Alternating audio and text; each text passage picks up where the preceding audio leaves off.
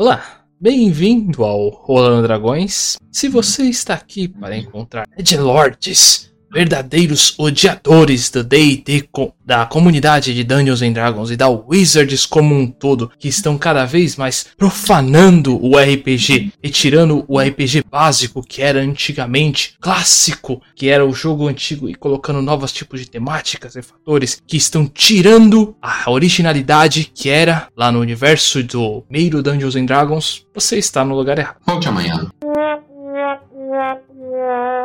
Então, verdadeiros super fãs da Wizards, que adoram e simplesmente idolatram qualquer coisa que toda a comunidade como um todo acaba criando para fazer uma diferenciação e uma melhora automática nos seus jogos, pois assim você poderá interpretar mais claramente, colocar cada vez mais emoções como um todo no seu jogo da maneira que você desejar, você achou errado.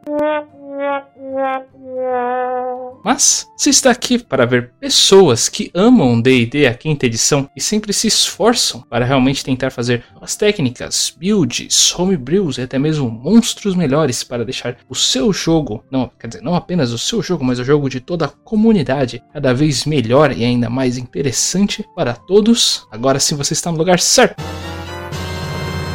Eu sou o Ivar e aqui ao meu lado temos o André, do outro lado está o Douglas. E hoje iremos falar sobre um dos tópicos, dessa vez foi realmente votadas lá na nossa comunidade do Discord. Então eu peço, por favor, para vocês não esquecerem de seguir um pouquinho mais o Rolando Dragões. Nós temos tanto um Facebook, quanto um Instagram, um Twitter e o YouTube, nosso blog também. Além disso, como comentei agora há pouco, o Discord do Rolando Dragões, é onde eu mais recomendo que vocês sigam a gente, pois é onde a gente mais interage com a comunidade como um todo, respondendo perguntas. Todas elas nós mostramos os monstros e builds e builds que nós criamos. Então dê uma passada por lá para melhorar seus jogos. Principalmente não esqueçam de nos seguir na Twitch do Rolando Dragões. Lá nós fazemos lives todo sábado às 4 horas da tarde com um jogo. Nesse momento estamos com o Dungeons and Dragons, o Brave World World, ou Adorável Mundo Velho, que estamos jogando ali com uma galera já do antigo Hard and Dark. Está sem dúvida alguma muito divertido, bem interessante. Então espero conseguir encontrar vocês por lá para interagir conosco. Bom, não mais que isso. Vamos então com o problema com o balanceamento de Dungeons and Dragons, quinta edição.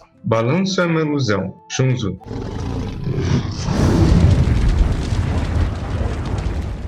Acho que devemos realmente iniciar aqui. O primeiro passo é explicando realmente o que é um balanceamento, né? Não esquecendo que nós aqui somos uma comunidade focada em Dungeons and Dragons, quinta edição, então tudo que iremos falar será realmente referente a Dungeons and Dragons. Então, eu sei que talvez com certeza em Tormenta ali o balanceamento é uma coisa, no Vampiro Máscara é uma coisa completamente diferente, e em Call of Cthulhu toda criatura é estupidamente poderosa e você como humanoide é um porcalhão. Isso é balanço para eles. E tá certo, a vida real é assim, mas o que? Vida real. Ou se tivesse monstros, talvez. Eles têm. É tipo Witcher. Sim. Uma de prata e uma de ferro. As duas pra monstros. Mas uma pra humano e outra pra criatura. Bem, indiferente do que. Então, realmente, balanceamento em Dungeons and Dragons é uma coisa realmente bem complicada, assim, em geral. Perspectiva da Wizards, acho que a ideia deles do balanceamento é só realmente propor ali uma certa diversão como um todo para os players, principalmente. Em geral, a gente vive comentando aqui de como as criaturas são relativamente fracas em comparação a qualquer jogador. Mas ainda assim, tem ali os seus pontos de que, em geral, como mestre, você também pode ali dar uma considerada bem enchida, né? Quantidade de criaturas, né? Deixar bastante criaturas, porque o universo como um todo é seu. Então dificultaria bastante também para os players. Mas aí que tá. Você fazendo esse tipo de coisa, claramente você não está balanceando o jogo. Exatamente por causa disso que nós temos ali as métricas de CR e outros, e outros tipos de coisas para você avaliar a dificuldade do que você está fazendo e ter certeza de que você não está explodindo a dificuldade desnecessariamente. Então é exatamente esse o ponto aí. Esse é o conceito do balanço. Tentar deixar o mais equilibrado possível o jogo, em temática, né? Deixar o mais equilibrado possível o jogo para que todos possam se divertir. É, o papel do narrador aí é fundamental, como o Ivor disse, a questão do tema, né? Você vai fazer uma coisa que exija menos combate tático ou que exija mais combate tático, você deixar claro o quanto é mortal o seu jogo, você vai balancear muito as coisas. A segunda coisa, então, a ser pensada e dita, que, eu, que no meu ver, é onde realmente mora o problema do balanceamento, é entre jogadores. Né? Isso aí é, um, é uma discussão clássica entre. Vamos, vamos pegar o exemplo clássico também, que são a ideia do Linear Fighters e dos Quadruple Wizards. Né? Porque os Fighters eles evoluem de forma estável. Né? Apesar de ter o Action Surge, entre outros, eles têm, eles, a evolução deles é muito estável. Enquanto os Casters, a evolução deles não é estável, ela é exponencial. É porque cada slot de magia novo, e na quinta edição, quando você consegue um slot, geralmente são dois, menos níveis realmente altos, o, se não me engano, 7, 8 e 9, você consegue apenas um slot quando você libera. O André pode me corrigir caso eu esteja falando coisa errada nesse, nesse ponto. Mas, querendo ou não, um slot de nível 7 é muita coisa. Assim, magia de nível 7 não é brincadeira. Aquele negócio de sempre, full caster é full caster, não importa onde. Então, a ideia é, é balanceado você ter um fighter e você ter um, um mago, eles têm balanço entre eles. E essa é uma pergunta, então, que as pessoas se fazem. Muitas falam que o fighter deveria ficar mais forte ou o mago deveria ficar mais fraco. É uma coisa que eu simplesmente discordo. Uh, o fighter ele tem a sua função e o mago tem a sua função. É o que a gente sempre fala do roleplay games. Você tem um role, um papel, dentro e fora do combate. O papel do guerreiro não é dar aquele mega dano absurdo. É a ideia mais tática, ficar, às vezes fica na frente do inimigo, tancar porque se alguém chegar perto do mago, é, né, mago, tchau, tchau. Então, é o legal de D&D é o desbalanço entre os jogadores e é o desbalanço do mesmo do combate. Tem combate que é realmente desbalanceado, porque às vezes o combate ele não é feito para feito para ser ganho. A intenção do combate é fugir. Ou se o combate é mega desbalanceado os jogadores ainda ganham, a recompensa é maior. Não estou falando nem de recompensa de ouro, recompensa de itens mágicos. Aquele, a recompensa do, do ego mesmo, do jogador. É aquele exemplo clássico de Dark Souls. Você vai para o mesmo boss, morre 30, 40 vezes, derrota o boss, é aquele, né, aquele, aquela imersão de adrenalina, de, de felicidade. É, essa é, a, é, a, é o grande ponto-chave. Para mim, D&D entre jogadores não é balanceado de propósito,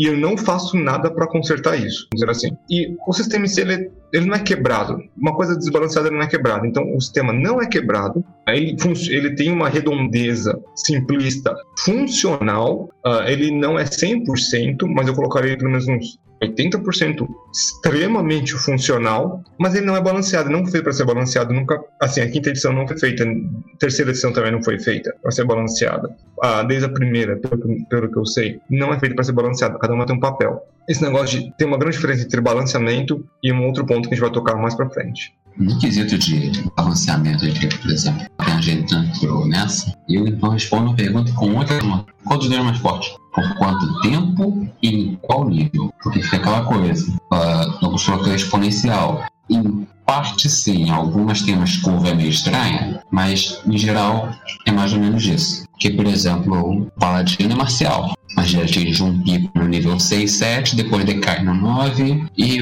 fica mais ou menos ao resto da vida dele. O mago exponencial, o, palad... o guerreiro é linear. Aí vai lá tem o rogue, por exemplo, também. Que nível 8 a 12 é o ápice dele, que tem um cunning dodge e uns dois aumentos de atributo num curto espaço de tempo que ele tem 8, 10 e 12. Então, todos eles têm graus diferentes em diferentes tempos. Então, eu consigo dizer mais ou menos que o guerreiro, antes do nível 3 do mago, mais ou menos, ele é muito mais forte. Enquanto depois do nível 5 ele vai perdendo força, até o ponto que já entrou naquilo que eu já disse um milhão de vezes. Tem um momento que o guerreiro não faz nada sem arma mágica. Ou a spell, ou alguém dando um buff na arma dele. Ou uma arma e item mágico. Agora, no quesito realmente balanceamento do jogo, quesito, ah, tem os monstros e tem os players, também temos que levar em conta o seguinte: um monstro, geralmente, falando antes do, antes do Feywild, que agora todo mundo faz o que quer, que todo mundo já fazia, você pode convencer o monstro.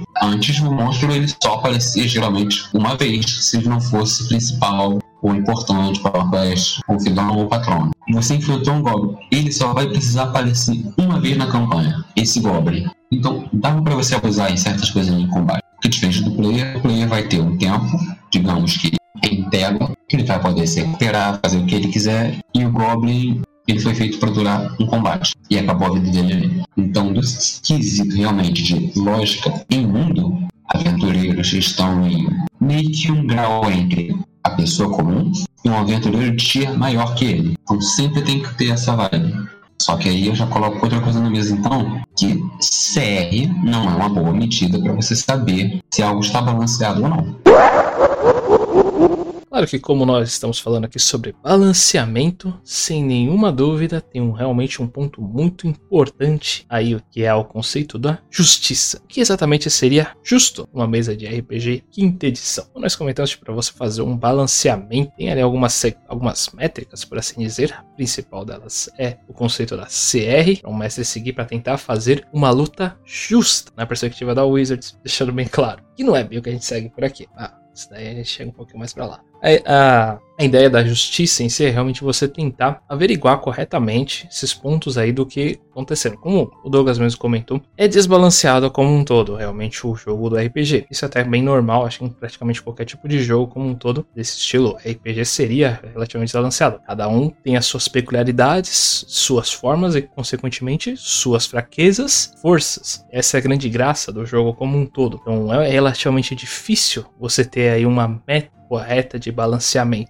Porém, você ser realmente justo é um conceito importante, pois é um jogo de regras. Tem ali algumas coisas e o que o pessoal acaba realmente esperando, por assim dizer, todas sejam seguidas, ou então, e se as quais não vão ser, né, sejam pelo menos previamente comentadas. Assim a gente alinhar a ideia de todo mundo do que, que é que eles querem e a justiça tem que ser colocada nessa mesa em específico, para que todos possam se divertir no mesmo conceito. É, falar um pouco sobre mais sobre as ferramentas. O, o, de certa forma, Uh, o D&D não é justo em algumas coisas. Né? Vamos falar primeiro sobre então o narrador e o jogador. As ferramentas que o narrador tem são diferentes, então são ferramentas diferentes. Então, em, então isso já isso para mim já exclui um pouco da questão da justiça no geral, tá? Então, como eu como narrador eu posso simplesmente colocar uma habilidade de teleporte no meu bicho, isso não custa mais STR, o jogador não pode fazer isso com o personagem dele, porque é assim que a vida toca. Mas são essa é a grande ideia, são ferramentas diferentes CR é uma ferramenta, a montar um monstro são ferramentas, você calcular. Porque a gente fala muito sobre CR, mas para o narrador de DD, a gente tem que lembrar então que não é só CR, CR é o primeiro cálculo. Porque nós temos que calcular CR,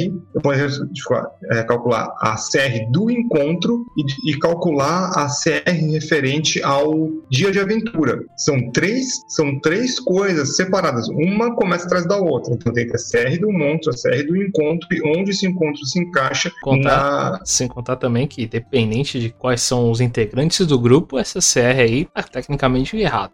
Não, aí é um outro assunto. Aí é um outro assunto. Esse aí é um assunto aí que a gente já discutiu várias vezes que, assim, realmente, muita coisa quebra simplesmente a CR, né? O exemplo clássico é do Smite Paladin contra o Demônio Undead, o Find também, uh, que já era. É, aquele, é mais dano ainda e tem um monte de outras vantagens dentro disso. Então, tem realmente os seus pré-problemas aí, mas falando assim, Vamos, vamos supor por um segundo que todas as ferramentas são 100% funcionais, que não são. Então são vários cálculos que a gente tem que fazer aí, mas não se preocupe, narradores iniciantes. Todos esses cálculos são facilmente feitos e tem calculadoras eletrônicas que fazem por nós, tá? Então não se preocupe com nada disso. Tudo hoje em dia é muito bem mastigado e, e é uma, uma, maravilha de você usar isso aí. Te, te, te, poupa muito tempo e dor de cabeça, sem brincadeira.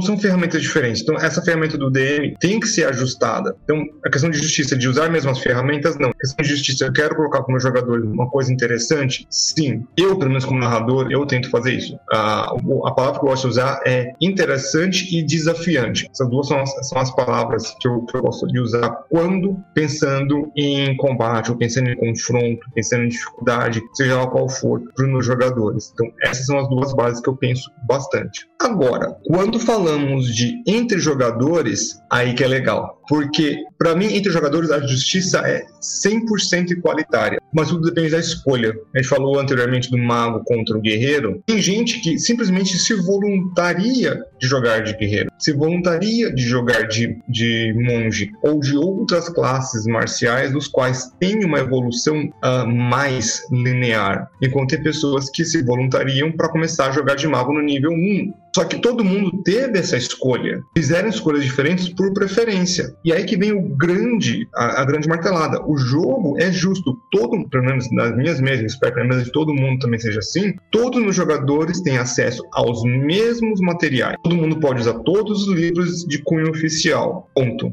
Cabe a cada um deles escolher algo que queira fazer naquele momento. Então, para mim, isso é assim, é o ápice da justiça. Eu, eu, sou, é, eu coloco até um, um extra que é não pode repetir classe para que todo mundo, então, ninguém fique muito em cima do outro ali quando se trata de, de classe. Então, tem gente, tem gente que simplesmente fala que vai fazer uma coisa fazer outra. A justiça foi feita, mas cada um fez, cada um fez uma escolha, tá? Ah, e é independente de qualquer coisa social. É tudo dentro do jogo. Então, D&D, ele é injusto quando se trata de mestre para jogador, mas é extremamente justo quando falamos de jogador para jogador. É, sim e não, a gente está calculando no mundo perfeito de Bob. Que vale lembrar também que existe o Ranger. Então. Mas a pessoa não, escolheu jogar de Ranger. Sei, mas não tô falando. É, escolher a pessoa. Justiça não é você dar para a pessoa ter escolhas. Uma ruim e o resto não, para você escolheu. Então, o aspecto de justiça é cada um deles tem uma área diferente de atuação e um sistema único. Aí sim é igualitário. Eles têm uma taxa de crescimento diferente, ok, mas um geralmente não pisa no calo do outro. Então, de player para player, tirando o Ranger, esta afirmação é verdadeira. É só obrigado a ficar ao lado do André, né? Sim. Eu queria. Eu, deu o rework, mas agora o rework dele. Ó, agora você tem dados de dano e expertise. Eu adorava, eu adorava jogar de Ranger na terceira edição. Eu queria muito jogar na quinta edição. Não dá. Tá. Mas é, é, eu entendo o ponto de vocês, não quero discordar de vocês, porque eu sinto a mesma coisa que, que vocês sobre o Ranger. Só quero deixar bem claro para quem tá, nunca nos ouviu antes, que o nosso ponto não é que nós não gostamos do Ranger, não que nós achamos que o Ranger é fraco. O Ranger, ele é uma classe forte. Ele é uma e classe... acho sim que ele é fraco. Ele é tipo samurai, é o, é o, é o menos feio. Aí, você já tá jogando baixo, Ivar. Não, o sistema dele é simplesmente dados de dano. Que é igual o Rogue. Sim, Sim concordo. Só que o Rogue, ele tem uma especificidade pra isso e ele veio primeiro. Sim, o negócio que eu estou falando é que ele veio dados de dano com mecânica de rework. Ou seja, eles viram que fizeram errado, foram fazer negócio e foram fazer errado. Se entre e aí... mais tanto e você tem o Nick Attack, prefiro eu ter mil vezes o Nick Attack. Ah, com certeza. Mas essa é a grande, então, essa é a grande parada com o Ranger, que é um conceito, então, que a gente meio que chegou em, em alguns momentos aí, que foi o seguinte: o problema do Ranger é que ele não é único. O problema do Ranger é que ele, quando, se trata de subclasses do Ranger, que é onde muitas das classes vão muito pra frente, a sinergia entre o que tem de Ranger e o que oferece subclasse, a sinergia é basicamente zero. Enquanto, por exemplo, vamos pegar um exemplo extremo do clérigo, a sinergia que existe entre uh, ser um clérigo, canalizar divindade e outras magias e outros atributos, a sinergia é muito legal, mas muito legal mesmo. O clérigo é assim. interagem entre si perfeitamente. Exatamente assim, é muito, muito bom. Do, do, do paladino, o druida, uh, o warlock, tem umas sinergias muito, muito legais. O ranger não tem essa sinergia, que é boa parte, na minha visão, posso estar errada, mas eu vejo esse design de sinergia entre as coisas. E o Ranger não tem. Então, esse é o ponto do Ranger. Não é ódio gratuito ao Ranger, é ódio com motivo. Não, é ódio gratuito ao Ranger. É ódio gratuito a quem fez Ranger.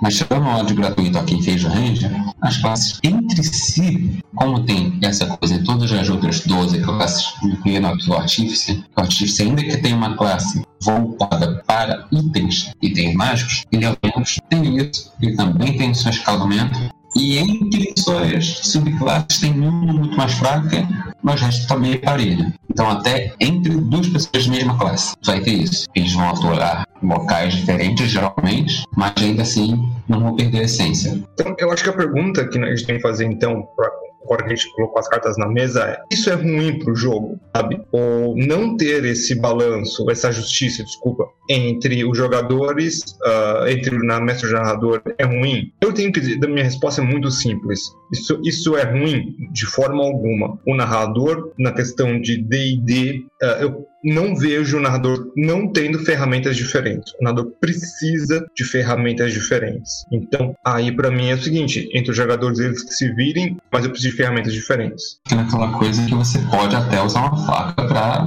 chave de fenda. Não vai ser a mesma coisa. E é o que a gente já estava falando antes sobre materiais pós-taxa. Ok, para o jogador vir as subclasses, as raças, e elas vão ser mais ou menos nessa vibe. Trabalhem vocês, porque a gente não quer. Tempo gasto à toa para algo que vai vender de qualquer jeito. Os narradores vieram tabelas, como sempre. Ah, como fazer essa. Beleza. Seu Dread Domain, seu Dread Lord, Não, vamos, seu Fey Domain, seu Fey Lord. vamos ser justos e dar esse ponto pelo menos pra taxa, né? Ela tem algumas ideias interessantes ali no livro. Tem algumas narradores. ideias, Só estão Mas- mal, mal acabadas. É só você trabalhar um pouquinho mais em cada uma delas dessa forma da sua mesa. E dá Sim. mais trabalho pro mestre. Mas é a mesma Tem coisa que comprar um jogo da Bethesda. Exatamente, e olha só como vem. Não estou dizendo que não vai vender. Opa, que calma aí. Alguém será tá falando da Bethesda. Concordo. Não estou dizendo que é impopular, não estou dizendo que não vai vender, não estou dizendo que está errado. Estou dizendo que discordo da maneira como vem sendo feito. Somente. Sim, eu quero Elder Scrolls 6. Calma.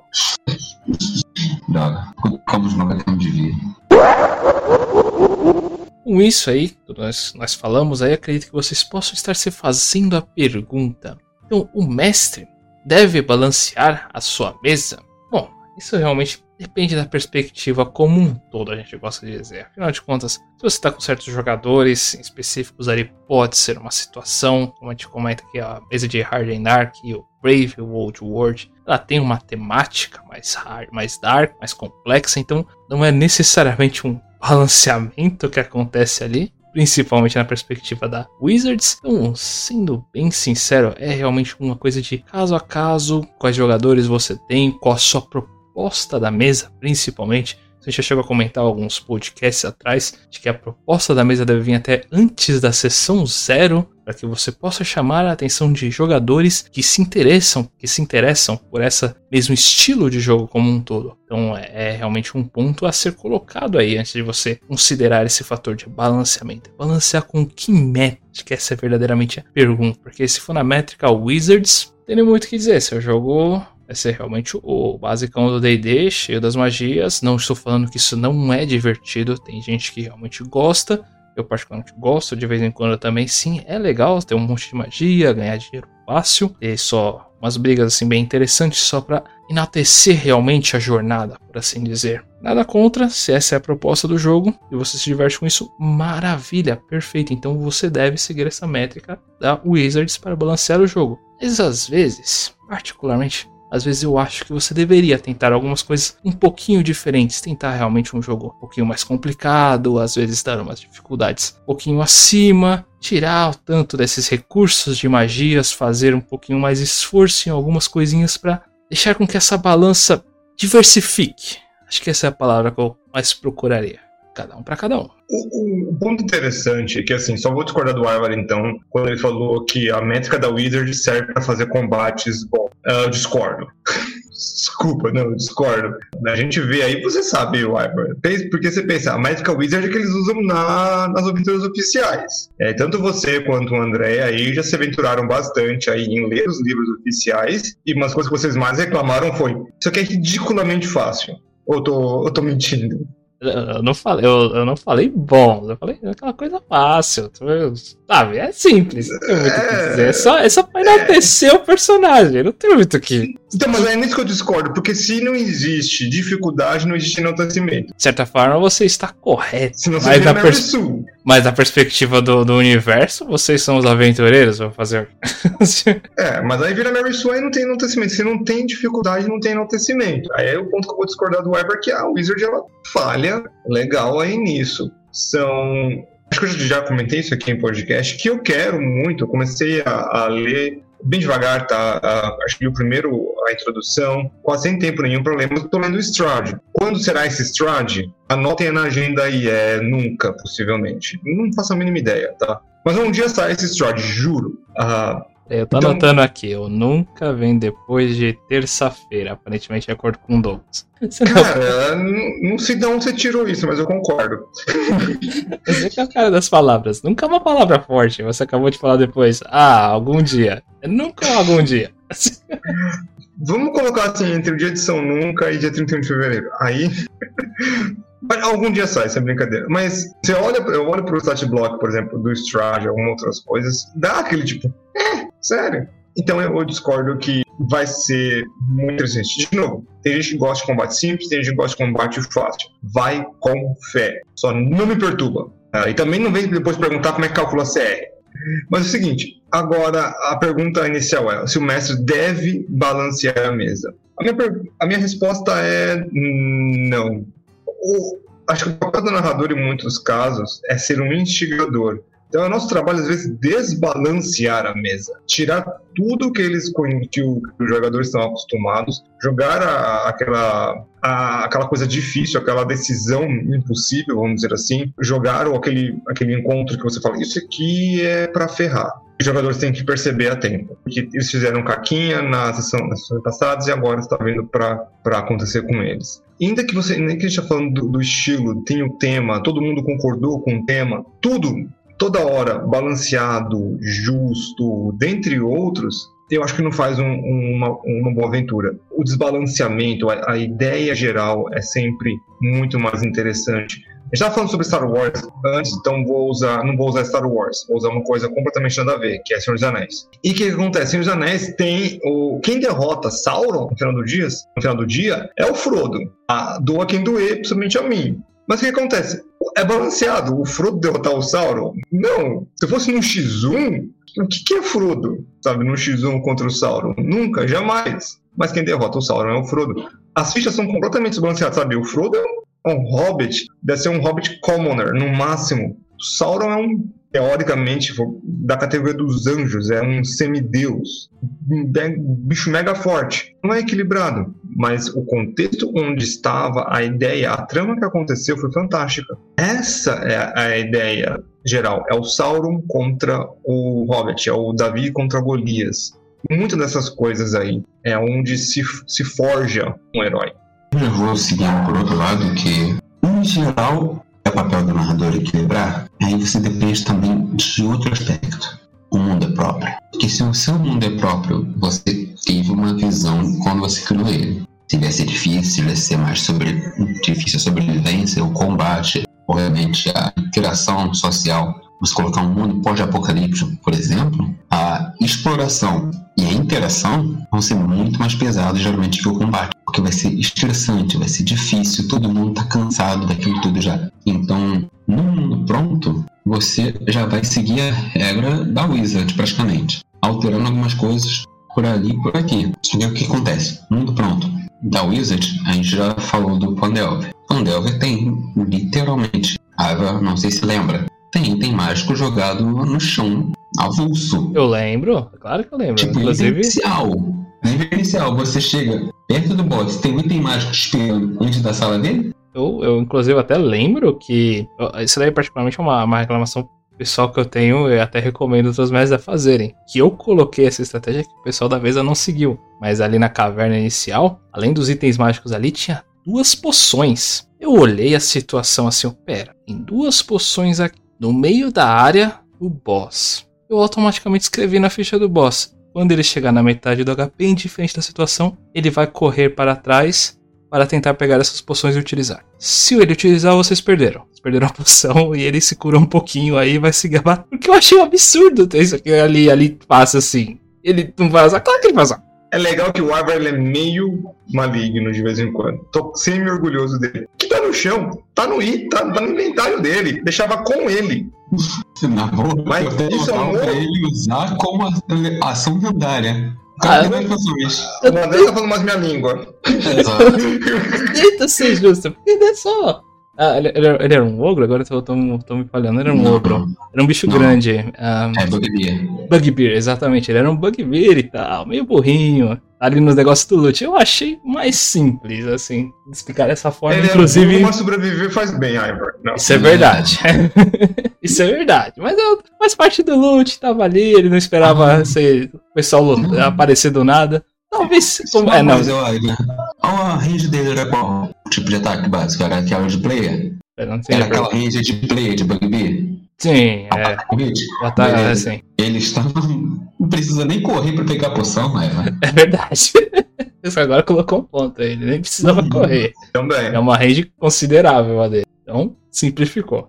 Uhum. Ah, só pra deixar aqui bem claro, então, a gente segue uma certa linha tênue aqui de mestragem. Douglas mestra estilo Malfo neutro, Ivar mestra estilo True neutro e o mestre estilo Caótico neutro. Nos monstros, Douglas tem a vantagem. Mas agora, a malícia, malícia me garoto. Isso, isso, isso é verdade. Isso é verdade. Não discordo nada do que ele disse. né? Nem eu. Realmente, cara, faz muito sentido agora. Vou até parar pra filosofar. Caraca! Mas de qualquer forma. Ah, então, mas é o balanço no geral. Com, como mestre, como, como, como jogador, né, esse negócio de dever. Eu acho que a palavra dever é forte demais. Acompanhe a sessão zero, fale muito com o seu narrador, porque, olha, é muito fácil você querer olhar pro, pro personagem e falar, ah, eu quero fazer esse personagem e pular em qualquer mesa que você veja. Ainda que o mestre te dê todos os avisos falando, olha, isso aqui é uma mesa XYZ. E a pessoa ir contra esse acordo social. E, de novo, eu vou, eu vou repetir isso quantas vezes for necessário. Ah, eu, como mestre, ah, eu não me vejo na obrigação de agradar todos os players do mundo. Eu tenho o meu estilo.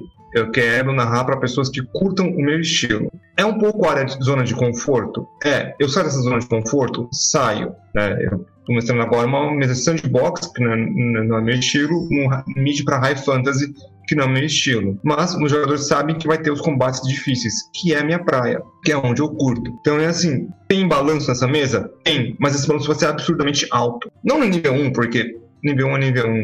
Então, mas os jogadores conhecem essa ideia, sabem disso. Então, ninguém vai achar ruim quando, quando sei lá, no nível 3 encontrar cinco dragões adultos.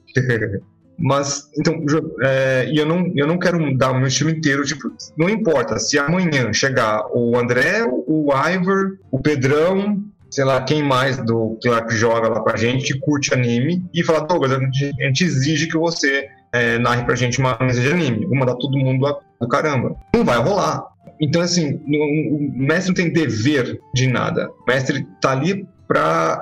De novo, isso não é pra mestre pago, tá? Isso é uma outra história. Eu, eu tô oferecendo o meu produto, que é, que é o jeito que eu curto narrar. Quem quer? Maravilha. Então, meu dever a partir de agora com esses jogadores fazerem a pro... meu dever, por assim dizer, é fazer a proposta que eu falei inicialmente. Acho que esse é o único dever que eu tenho. Questão de proposta. Lógico que também ser pontual, ser cordial, caramba, quatro, mas dever como narrador é esse. Tocou no assunto mais que tocou na ferida aqui, só que, em geral, ninguém é obrigado a nada se não em força de lei. É que nem eu disse, não existe polícia da Wizards. Então, meu ponto de vista, não é um dever do mestre para mestrar, ele tem que ficar mexendo nos monstros da Wizards, porque não vieram da forma que mereciam ou deveriam vir. Não, também não é uma obrigação dele. Mas, tanto, como o jogador também possa por um hobby, que é o de saber sua própria ficha, ok? Fazer sempre o máximo, assim espera-se no mundo de Bob, então também espera-se do mestre que, ó, vou fazer um pouco mais do que além da obrigação. Então, é como se fosse uma boa prática, não é obrigação, mas se puder, é recomendável fazer. Concordo no ponto realmente do André, então eu quero até aperfeiçoar um pouquinho essa ideia. Talvez, estamos falando, não somos obrigados a nada, mas o ideal é que seja feito para facilitar todos os processos. Uma coisa que a gente gosta de fazer também, principalmente, é a ideia de acabar, vamos dizer, dividindo um pouquinho o trabalho. Pera aí, eu vou melhorar essa situação. Não estou falando para você, ah, então manda, manda os jogadores fazerem os. Não é tão simples assim. Mas às vezes vocês fazem realmente uma mesa onde todo mundo acaba considerando, querendo ser mestre também. Aí então faz uma negociação de que cada um acabe fazendo alguns monstros ali, sabe? Monstros mais aleatórios ali para tentar treinar, variar e vocês ficarem meio que jogando na nuvem entre vocês ali e sem contar para ninguém.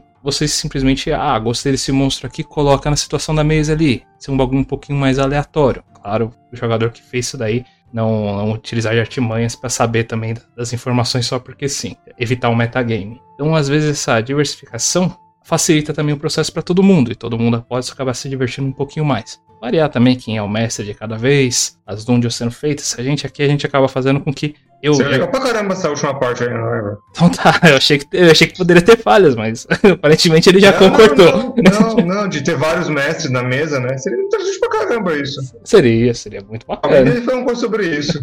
Alguém, né? Alguém. Alguém que estivesse vagamente na mesma mesa, assim. Poxa vida, será que teria uma dessas? Diferente do que?